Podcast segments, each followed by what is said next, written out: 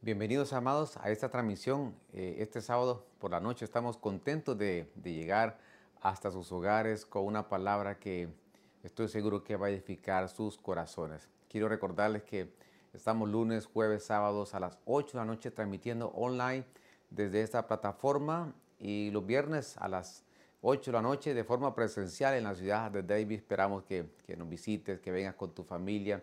Y los domingos tenemos nuestra reunión eh, general para toda la familia a partir de las 2 de la tarde. Tenemos un tiempo de alabanza, de adoración. Estamos teniendo un mover precioso de la presencia del Señor. Así que esperamos que, que nos puedas eh, visitar.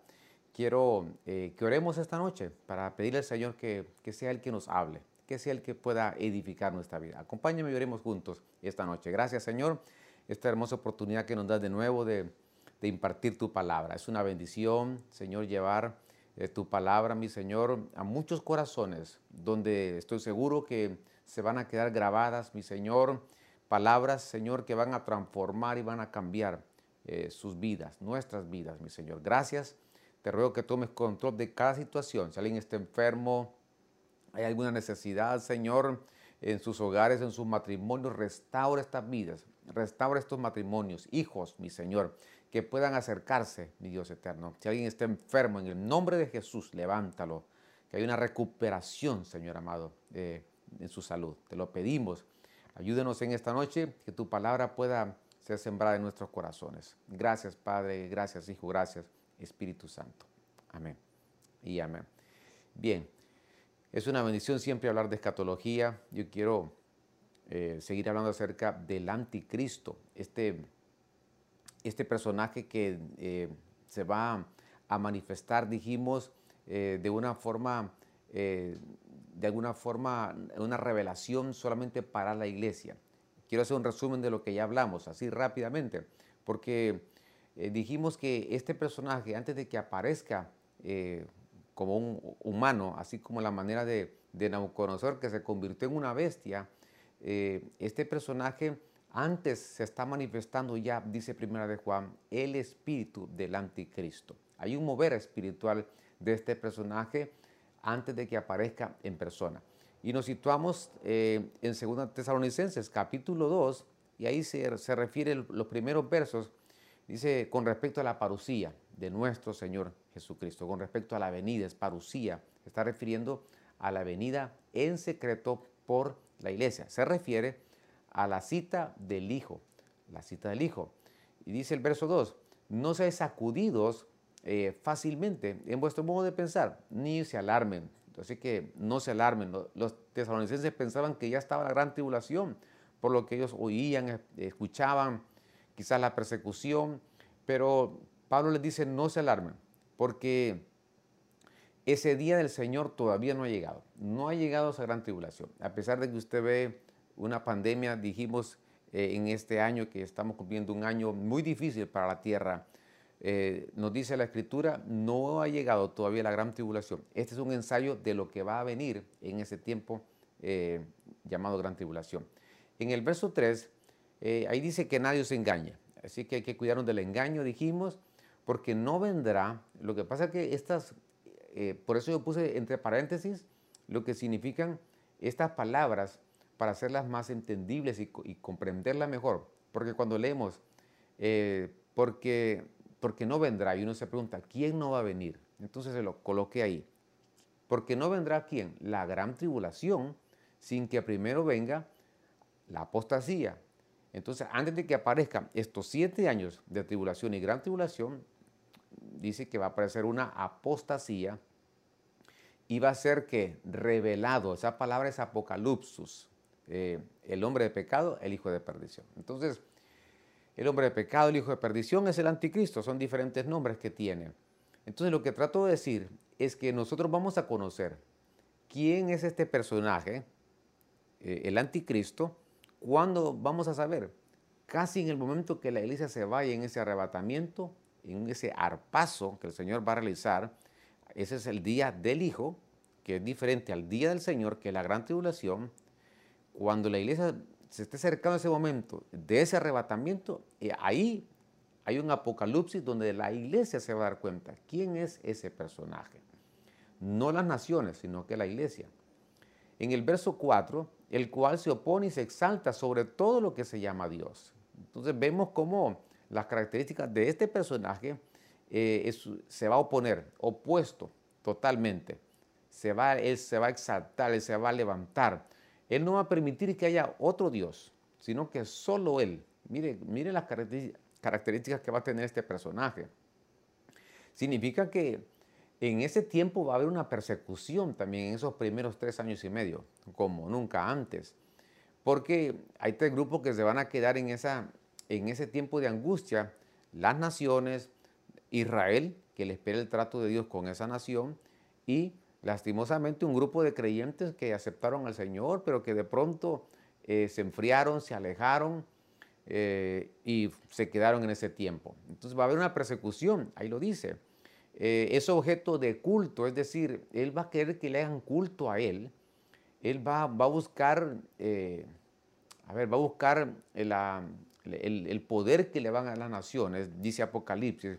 Y lo que él siempre ha querido es que le, le den culto. Es decir, él va, va a traer una falsa paz en esos primeros tres años y medio. Recordemos que el Señor es nuestra paz, pero hay una falsa paz que Él va a traer, porque el mundo va a estar en una convulsión.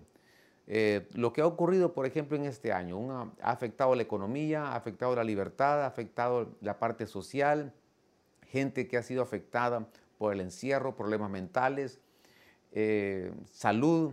Eh, hay diferentes escenarios que ha venido a afectar una pandemia como esta. Y ah, de alguna manera ha habido una confusión en la humanidad. Y este personaje va a traer una falsa paz en esos primeros tres años y medio. Ese es el caballo, el, jinete que está cabalgando eh, juntamente con los sellos, ¿verdad? De color blanco que representa esta falsa paz.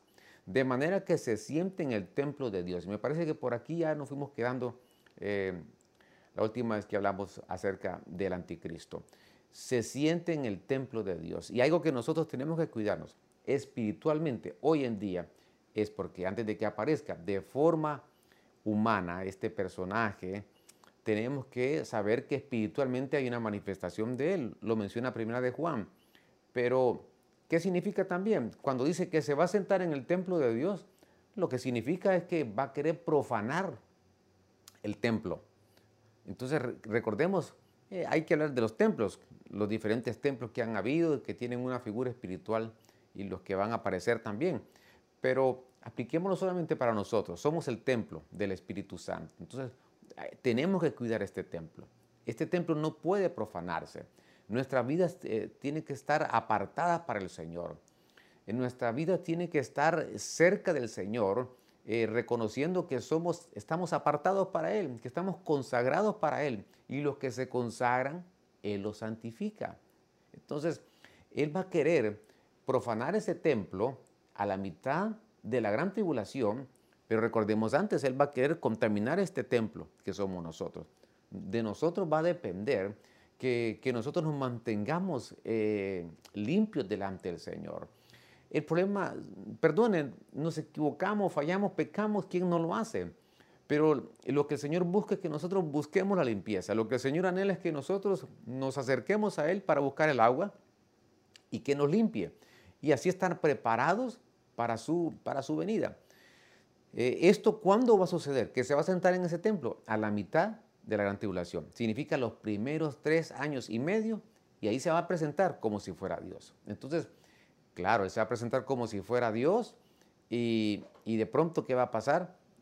se va a quitar la, máscara e Israel se va a dar cuenta quién es verdaderamente ese personaje. Y aquel que crucificaron van a poder, van a poder reconocer que ese era el Hijo de Dios, que venía con un propósito para ellos. Bien, en el verso 5 dice, ¿nos acordáis de que cuando yo estaba todavía con vosotros os decía esto? Verso 6, y vosotros sabéis lo que lo detiene. A ver, ¿qué es lo que lo detiene este personaje? En la iglesia, por eso se lo puse en paréntesis. ¿Qué es lo que detiene que no sea revelado?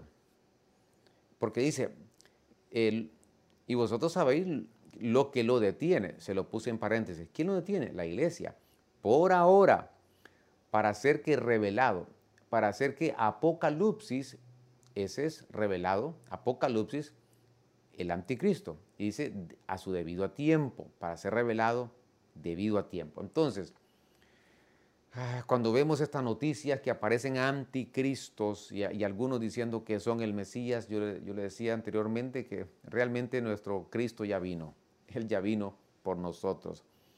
Y la confusión está en aquellos que no le han reconocido y van a ser confundidos cuando hay videos, eh, cuando hay noticias que, aparecen ser ese, ese personaje. Ahora, eh, este personaje va a aparecer. Lo que está diciendo aquí es que la iglesia todavía, hay el sospechoso, por supuesto, hay sospechosos. La Biblia habla de estas diez naciones, estos diez cuernos, que hay diez monarquías, qué interesante en la tierra actualmente y eh, hablan de siete montes, que también dice son siete reyes y que el octavo rey ese será, eh, que lo llevará a la perdición. Entonces, eh, ese personaje se va, se va a manifestar, pero todavía en este momento no sabemos quién es exactamente porque vamos a saber porque es la iglesia la que va a marcar este tiempo. Es decir, cuando la iglesia se vaya saliendo y de, de esta tierra en un arpazo, en, una, eh, en la avenida en secreto, en ese momento, en ese tiempo, casi en ese momento, sabremos quién es este personaje. Eso se le llama apocalipsis, una revelación. Ahora mire, verso 7. Porque el misterio de la iniquidad ya está en acción, solo que aquel que por ahora lo detiene, ¿quién lo detiene? La iglesia lo hará hasta que él mismo sea quitado. ¿Quién va a ser quitado? La iglesia de en medio. Entonces, eh, el misterio de, la iniquidad, aquí hay otro elemento importante. El espíritu del anticristo ya está en el mundo, dijo, Juan. Pero ahora Pablo le dice a los tesalonicenses, ya está el misterio de la iniquidad. Y es interesante esta palabra iniquidad porque, porque la iniquidad es algo ancestral, la iniquidad, eh, el primero que fue marcado con iniquidad fue Caín, y, vemos cómo a través de la, de la, Biblia, cómo se va desarrollando este misterio. Dice que es un misterio, que hay que estudiarlo como un misterio. Dice que ya está en acción. La palabra iniquidad es aquel gran pecado. Recordemos que es el tercer grado de ofensa al Señor. El primer grado es transgresión. El segundo es pecado y, eh, y el más fuerte es la iniquidad. Cualquiera de esos tres, el Señor los perdona. Cuando yo confieso y me aparto y alcanzo misericordia. Pero a este personaje recordemos que se le llama el inicuo. Y entonces lo relaciona con la iniquidad. ¿Quién es el inicuo? Aquel que no tiene ley, aquel que no tiene mandamientos. Y tiene una relación con la iniquidad. Muy claro, es, estamos hablando de lo mismo. Iniquidad, inicuo. Pero quien lo va a detener quien va a detener que este personaje se manifieste totalmente, ahora ya, ya estoy utilizando la palabra manifestación, no revelación, ya estoy utilizando la palabra manifestación, es la iglesia misma que lo detiene para que este personaje no se manifieste. Ahora, sigamos adelante, porque ya estamos, hemos estado hablando acerca de, Pablo escribiéndole a los tesalonicenses. Mire, continuemos en el verso 8. Y entonces será revelado, esa palabra es apocalipsis, que es revelación, ese inico, ¿se da cuenta? Habla de la iniquidad, el misterio de la iniquidad, y le llama a Pablo ahora, en los versos anteriores le llama el hijo de pecado, le llama el hijo de perdición, y ahora le llama el inico. Todos estos son nombres. Tiene otros nombres, se le llama también el asirio. Hay que estudiarlo también. Mire este personaje qué amplio es. Entonces dice, a quien el Señor matará con el espíritu de qué? Con el espíritu de su boca. Entonces, cuando el Señor aparezca al final de los siete años de la, gran tribulación, en esa, epifanía, el Señor dice que lo va, a destruir con el resplandor Mire qué poderoso es el Señor. Entonces, qué poderoso es el Señor porque eh, ese resplandor, esa, e, esa eh, eh, cuando el Señor aparezca, ¿verdad? En esa epifanía lo va a destruir al final de esos siete años. El verso 9, mire lo que dice. Es decir, lo que significa que el gobierno de este personaje va a durar siete años. Y al final de esos siete años, entonces va a aparecer, eh, viene el Señor ya con sus santos, ya viene con su iglesia, ya venimos casados, y ahí es cuando lo va a destruir, dice. Ahora, miren lo que dice el verso, el verso 9, inicuo cuya venida, ah, inicuo. Entonces, hasta en el verso 9, ya aquí ya aparece, ya le puedo llamar la parucía del anticristo. Mire qué interesante. Una cosa es el apocalipsis del anticristo, que significa revelación, ¿cuándo va a ocurrir? Casi, con el, casi al momento que la iglesia esté a punto de irse.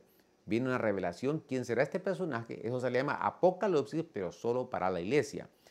Hasta en el verso 9, hasta en el verso 9 dice, inico cuya venida, entonces ya aquí se está refiriendo al anticristo, pero ya la manifestación para todas las naciones. Entonces la, la parucía del anticristo, por así decirlo, ¿para, ¿para qué tiempo es? Esto es, en cuanto la iglesia se vaya, ahí viene una manifestación, una parucía del anticristo, que se va a manifestar a las naciones y se va a dar a conocer. Entonces quiero, espero no lo esté confundiendo, pero por eso le puse estos paréntesis, porque lo que trato de decirle es que miren la, la, eh, la imitación que hace este personaje. El Señor viene en una parucía, parucía del Señor, pero también el anticristo tiene su propia parucía, que es una manifestación. Esta parucía del anticristo, repito, va a ser en la tribulación. Ahí se va a manifestar ya las naciones. Antes, solo la iglesia sabrá quién es, pero en la tribulación ya las naciones sabrán quién es este personaje.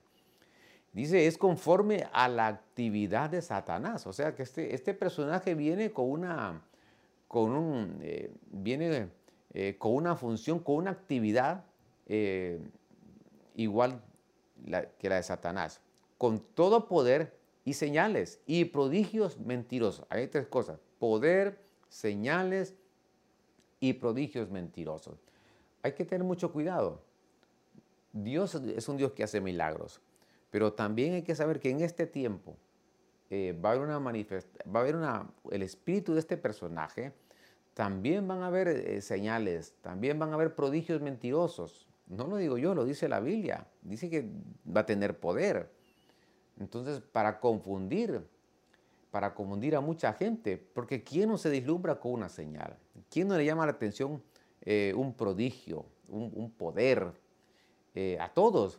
Pero este personaje eh, va a realizar estas señales, va a hacer señales, prodigios mentirosos. Verso 10, y con todo engaño de iniquidad. Entonces, otra vez la palabra iniquidad, por eso hay que estudiarla, porque es un misterio. Todo engaño de iniquidad para los que se pierden porque no recibieron el amor de la verdad para ser salvos. Entonces, Mire, lo primero que hace el Señor en este tiempo es enviarnos su amor. Es que usted mira, pastor, pero ¿por qué este personaje? ¿Por qué va a realizar cosas? Va a haber eh, aflicción en ese tiempo. Pero ¿por qué Dios es así? Un momento, Dios envía primero su amor. Ahí dice que no recibieron el amor. Entonces, como no recibieron el amor, lo rechazaron, entonces van a recibir a este personaje. Por eso es muy importante eh, benditos los que hemos recibido al Señor Jesucristo. Si tú no lo has recibido, yo te invito a que seas parte del pueblo de Dios. Te invito a que le recibas en su corazón. Porque el que no reciba al Señor en este tiempo va a tener que recibir a este personaje. Aquel que no quiera someterse al Señor hoy en día va a tener que someterse a este personaje que va a gobernar la tierra por estos por siete años. Ahora, Siempre segunda Tesalonicenses, capítulo 2, verso 11. Miren, no nos hemos salido de, estos versos, por eso eh, aquí, aquí como que está la, eh, concentrado eh, como una base para entender este, este tiempo final. Dice, por esto Dios les enviará un poder engañoso. ¿A quiénes? Aquellos que no recibieron el amor. Entonces, hoy Dios es amor, hoy está su gracia, hoy hay salvación Hoy en este confinamiento las redes, las plataformas se ha predicado el Evangelio a diestra y siniestra a millones de personas como nunca antes. ¿No le, no le da alguna inquietud esto? Que, que el Evangelio vino a, a predicarse como nunca antes. ¿No cree usted que estamos llegando al tiempo final? ¿No cree usted que ya ha llegado el momento de, de esa reunión con el Señor? Por lo tanto, acércate, congrégate, busca al Señor. Dice que Él enviará, eh, les enviará un poder engañoso para que crean en la mentira.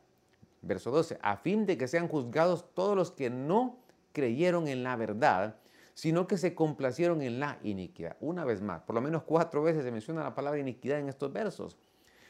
Eh, pero nosotros, verso 13, siempre tenemos que dar gracias a Dios por vosotros, hermanos amados por el Señor, porque Dios os ha escogido. Gracias, Señor.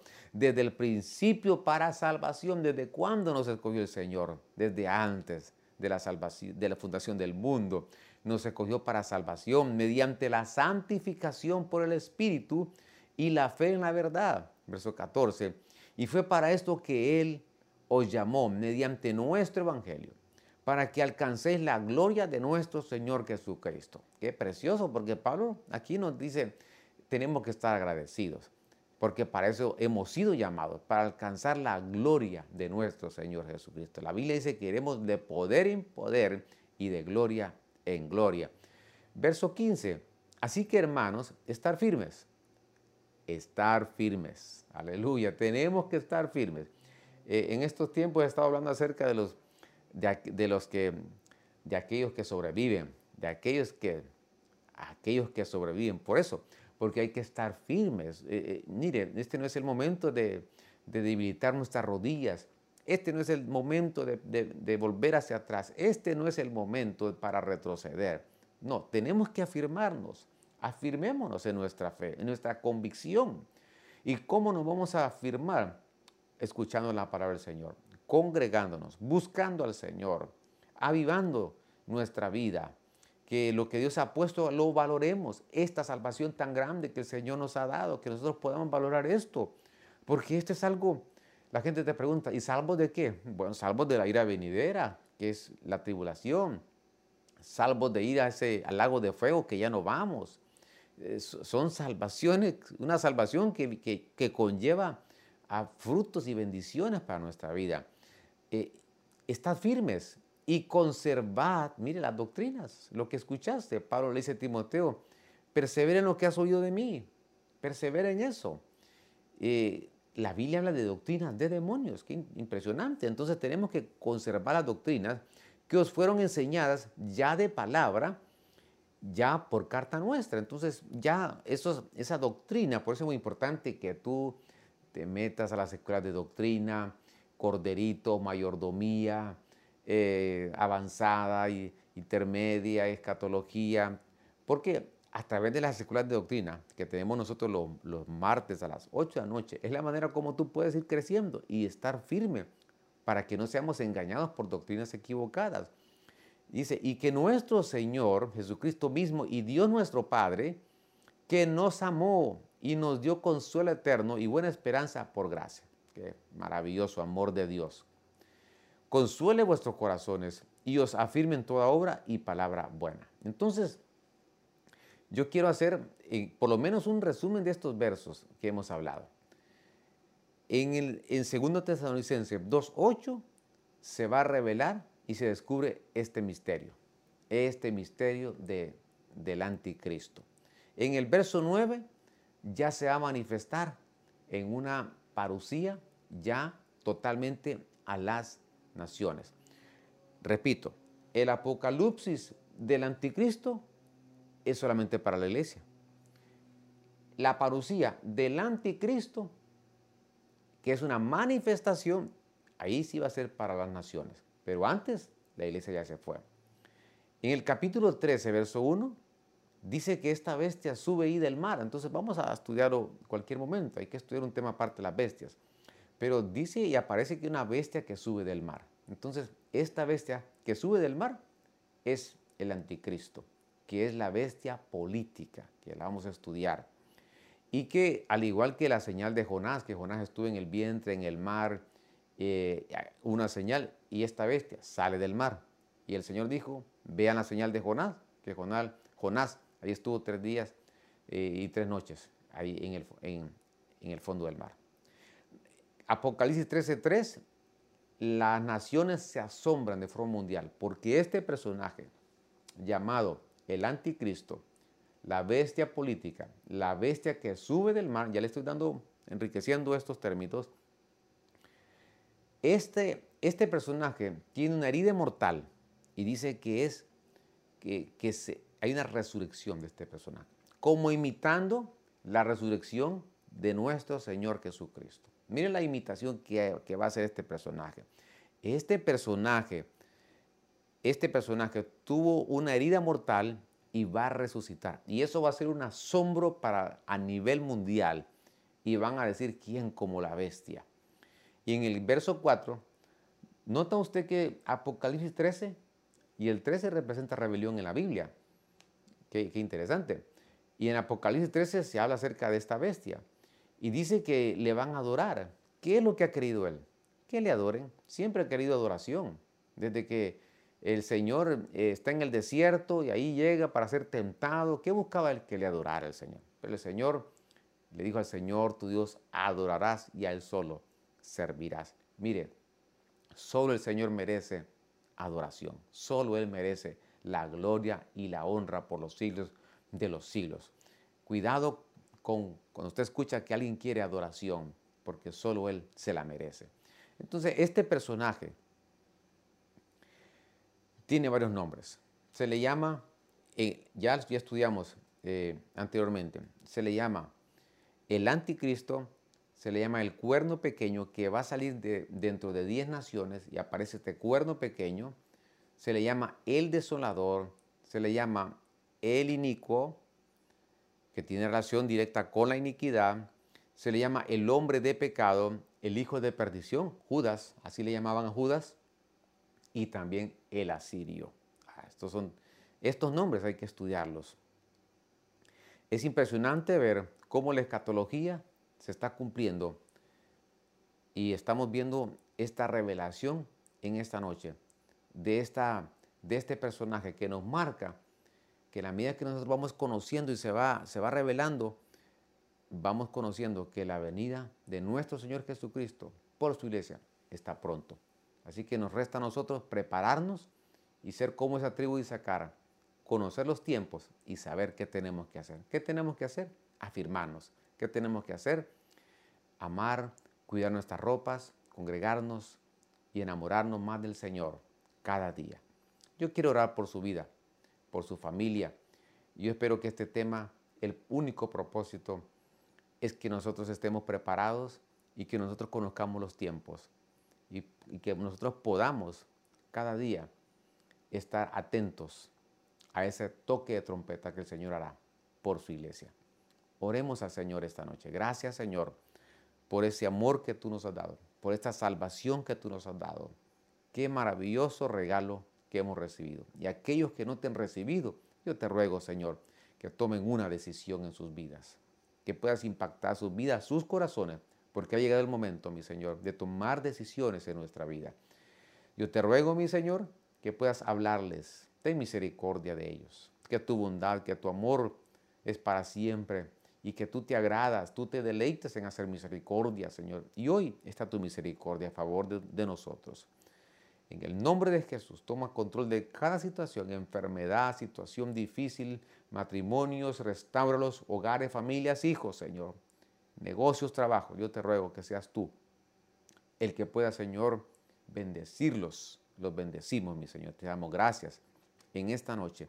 Gracias, Padre. Gracias, Hijo. Gracias, Espíritu Santo. Amén y amén. Quiero recordarte, lunes, jueves y sábado estamos a las 8 de la noche online transmitiendo y agradezco que, que estén atentos a esta transmisión. Es una bendición para mí llegar hasta sus hogares y les recuerdo que los viernes a las 8 de la noche estamos en la ciudad de David. Ven con nuestra familia y el día domingo a las 2 de la tarde tenemos un hermoso tiempo para que estés con nosotros, con tu familia. Llámanos al 915-502-1252. Escríbenos si tienes alguna aportación, alguna pregunta, alguna necesidad. Queremos saber de ti. Será una bendición que nos escribas. Que el Señor les bendiga Hasta pronto.